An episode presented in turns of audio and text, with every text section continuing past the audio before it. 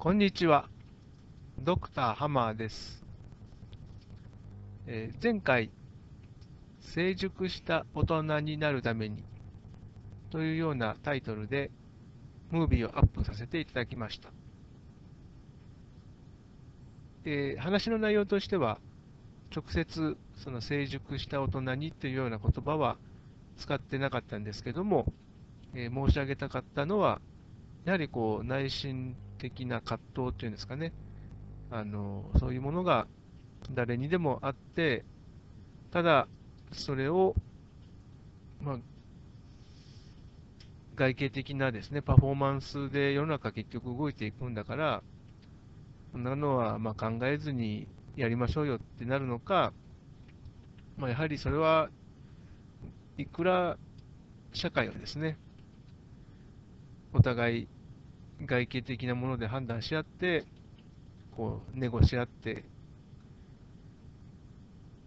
やっていくわけです。けども、まあ、それぞれですね、お互いにその、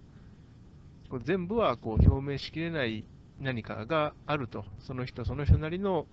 こう真実というか、こう考え、感覚みたいなものがあるということはですね、あえてあの頭の中に入れておくか、でどちらかというと、その優しい社会ということを考えるならば、えー、後者の方ですね。なるべくその一人一人ですね、パフォーマンスとして表し得ないものというものも抱えながら生きてるんですよっていうことは、お互いにその中、詮索するんではなく、ただ、そういう面がありますよということを認め合うっていうんですかね、そういう態度が必要じゃないかなというようなことを考えているわけです。はい、まあ、そうは言ってもですね、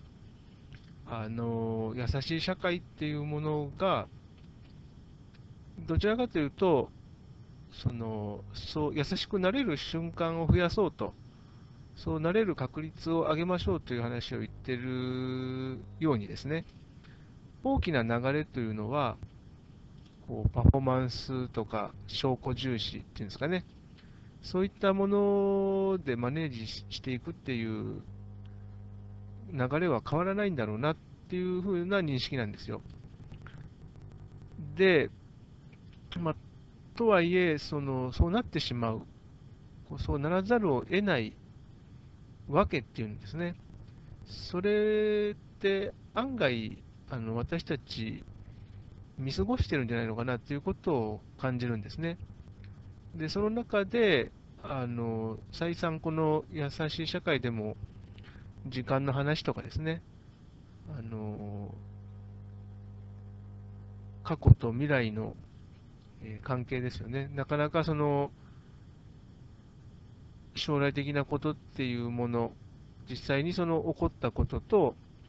これから起こりそうなこととの区別っていうのが私たちにはつきにくいというような話などを申し上げてきましたけれども、やはりそこですよね、その未来の予測不可能性っていうんですか、そこがかなり大きなパートを占めめてるんじゃないのかなというのを感じるんですね。で、その未来が不可能だから、じゃあどうすんだっていうときに、やっぱり不安を消そう消そう、もしくは減少させようとするわけですが、それの最も現代行われている方法が、その未来予測ですよね。なるべく正確な予測を立てると。で、その正確な予測を立てるっていうもののさらに前提になっているのがですね、現在もし不安であるならば、それが少なくなる、将来にわたって少なくなるっていうことはいいことだと。でまあ、すごいこれは当たり前のことなんですけども、ただし、その本当にこう当たり前の前提の中に潜んでいるのが、これまたその道徳的ないい悪いなんじゃないのかなと。つまりは、今よりも将来の方が良くなる。そのために尽力するというかですね、努力をするっていうことがいいことなんだと。でもちろんその、この言葉だけ聞くと、何ら間違いではないような気がするんですが、いかんせん、我々が見落としているっていうことは、その、現在の方が未来、来たるべき未来よりも劣っているというような見方。さらに言うならば、過去ですね。過去よりは現在の方が何らかの面で進んでいるんじゃないのかっていう、その前提といいましょうか、願望というんですかね。そういうものが常にこうバイアスとしてかかっているのかなと。で、その特にですね、過去に関して、もしくはその現代のその先進、特に先進国で営まれているような生活形態から比べると、過去のもの、特に100年前とか200年前とかになると、それは遅れていたというようなですね、そういうこう見方がされがちなんですけども、ただそれは単純にそういうこう一一方的な見方だけではなく、とある面においては昔の方が良かったよねみたいなことも言うわけじゃないですか。でも、それではあっても、なんかその過去をそれでもその評価してるっていうよりは、なんていうかこう、お慰み的に、まあ、大体の部分、まあ、我々の方が進んでる。けれども、そうは言っても、いいとこもあったよね、みたいな感じです。ですから、まあ、なんか、あんまり私好きな言葉じゃないんですけども、その、上から目線と言いましょうか、どうしてもその、前提としてですね、その、昔よりは今の方が進んでるだろうと。で、なんでそういうふうに思いたいかというと、やっぱり、こう、確たる、何でしょうかね、その、こう、道徳的な正しさっていうんですかね、その、こうしておれば自分は間違いないみたいなですね、そういうこう、安心感みたいなものがやっぱり、何もなければ得られないからなんじゃないのかなと思うんですね。やっぱりその何かとの比較。ですから、その今申し上げました時間の流れ的な話では、過去よりは現在の方が進んでる。で、多分将来に向けても進むように改善、何かを改善するような形で進んでいかないと、道徳的に正しいと言えないっていうんですかね。ですからその、要するに心の拠り所って言ってしまってもいいと思うんですけども、それを得るために、どうしてもその比較対象がないと、人間、私たちっていうのは、こう、安心感っていうものがなかなか得られない。で、その安心感っていうのは、単純に、あの、生命の安全、だから食べ物が間違いなく得られるとかですね、住処が安全なその住居が確保されるとか、そういうことだけではなくて、もう漠然とですね、こっちの方がいいなみたいなあのものはあって、で、それがやはりないと、なかなかこう安心できないというか、それと、こう、なんちゅうか、未来がどうなるかわからないっていうものとかこうごっちゃになって、こう、不安を呼び起こすというかですね。ですからまあ、一番ハッピーな状態っていうのは、その辺のことがまるっきりその意識されない状況だとは思うんですけども、で、実際こう振り返ってみても、まあ、そんななんか日々ね、不安に苛まれて生きてなんかないよっていう人の方が多いと思うんですよ。ただし、その将来どうなるかっていうのが、まあ、将来って言ってしまうと、すごくなんか硬くなってしまうんですけども、単純にそのこの先何が起こるかっていうのが、ふとこう気になることだって絶対出てくるんですよね。で、そうなった時に、どうしてもその、若干不安にはなると。で、不安になれば、ああ、こうこうこうこう、こういう根拠でもって多分大丈夫だろうみたいですね。やっぱりそういうこうストーリーというか、そういうものを各自あの仕立て上げてるんだと思うんですよね。ですから、それがすごく明確な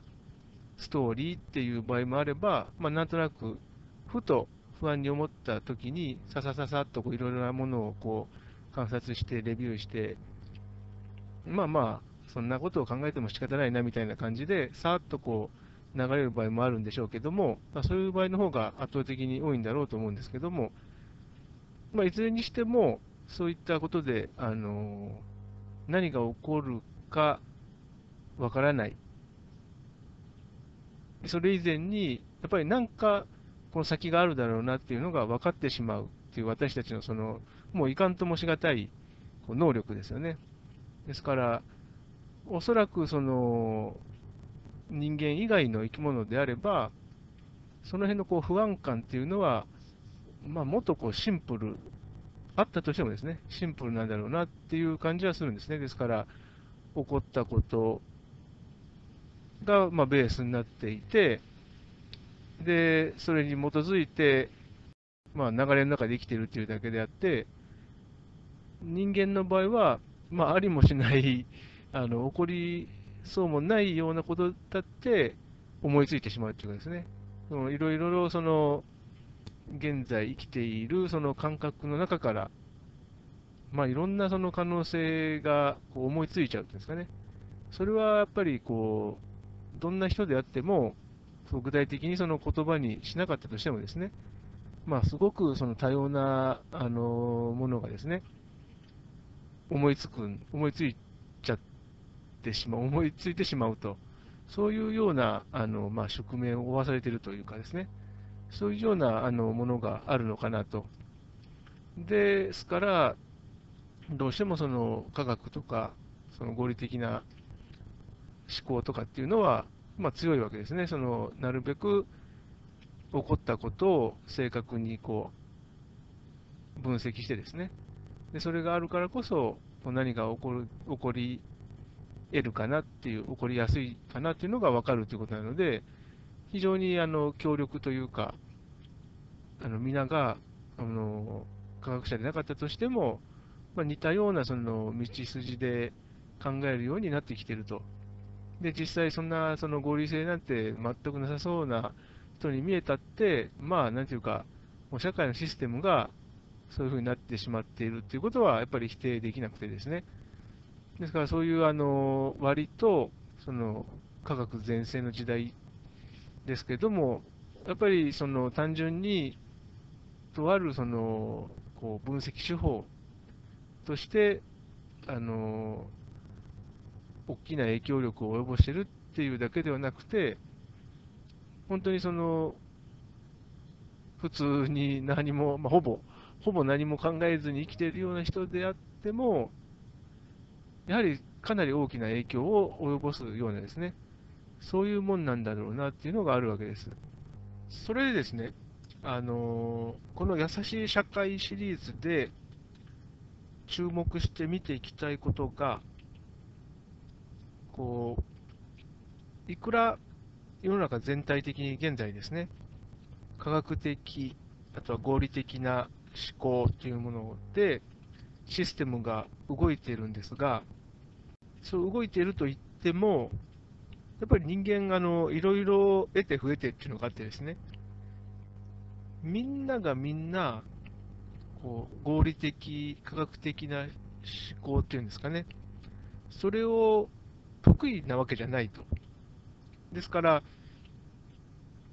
不安っていうものは大体、まあ、その不安の原因っていうものは共有化されているんですけれども、ですから、解決策として、やっぱり難しいけども、その完全に未来予測っていうのは難しいけども、科学的、合理的に見ていくしかないよねって言われて、まあ、それに対しては反対はできないんですよね。とはいえ、全員がですね、この世の中に生きている人間全員が、そういう方法っていうんですかね、それであの世の中、世の中というか、その日々の生活を送っていくかっていうと、それは違うと思うんですよ。で、その、こう、どっちかというと、その合わせざるを得ない人っていうのが結構な数いるはずで、なんていうんですかね、そのそれが、そういう人たちがあたかも存在しないかのごとく扱うっていうのは、なんかかえって科学的じゃないんじゃないのかなと。つまりは、先ほど申しました通り、大体私たちは、その将来的に何か、何かがこう将来っていうか、その未来というものが見えて、見えるんだけども、何が起こるかは正確には分からないというようなこうものは共有していると。ですから、そのバイアスがかかってしまうんですかね、そのなんとかその進んでいこう、なるべく改善していこうみたいな、こうプログレッシブなこうバイアスがかかってしまいがちなんですが、そのバイアスによって見落とされているもの。っていうものが、なんていうかこう、ノロマな部分というか、こうイラショナル、非合理的な部分っていうんですかね、そのえー、例えばギャンブルとかかけて、あの全くその合理性無視ですね、無視無視で、あの行動しちゃって、で、案外うまくいっちゃったりする場合もあると、そういうあの現実的にですね、そういうことも起こってるわけですよね。ですから、それがやっぱり、このみんなそのプログレス、将来に向かって改善していくんだよっていうようなそのバイアスがかかっていると、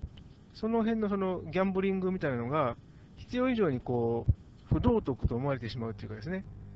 でも、案外、こう、丁寧に見ていくと、そういうこう、ギャンブルに打って出てしまうっていうですね、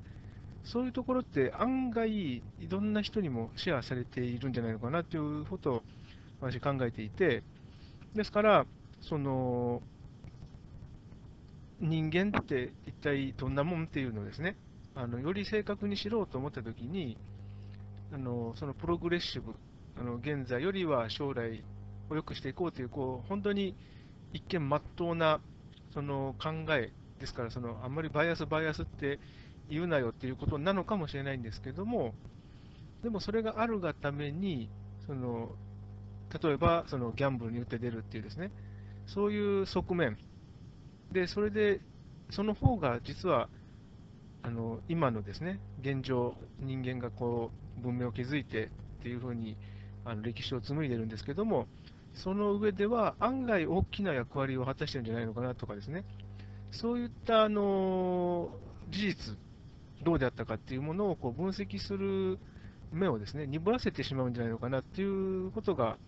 っぱりバイアスはやっぱりバイアスなわけですよ。ですから、そのこう現在よりも未来がよよくなるようにっていうのは、それは道徳的には間違っているとは言えないと思うんですが、まあ、それですら、やはりこう絶対的な価値観っていうのではなくて、あのもっとこう相対化して見る必要があるのかなと。でそれがそのいわゆるその科学的な視点って言えるんじゃないのかなというふうに私は考えてるんですね。ですから、あの合理的でない行動とかですね、考え方、もしくはその合理的にやれって言われてもなかなか反応しない人間、なんでそういうことになるんだっていうところですね。そういうところをより詳しくですね、あの分析するっていうためにも、こうまあ、多くの人間が、まあ、ほぼ全員ですよね、その将来が見えてしまうっていうこと、ただ、その見えてしまう将来に、一体その正確に何が起こるかっていうところまでは、なかなか確信が持てないっていうですね、そういうこう、そういうその不安感っていうのは、共通してみんなシェアしてるんですよっていうところ、これは、あのそれでそのために私たちのその考え方っていうか、ものの見方っていうものは、バイアスがかかりやすいんですよっていうところですよね。そういうところはやはり、あの自覚しておく必要があるのかなということを考えるわけです。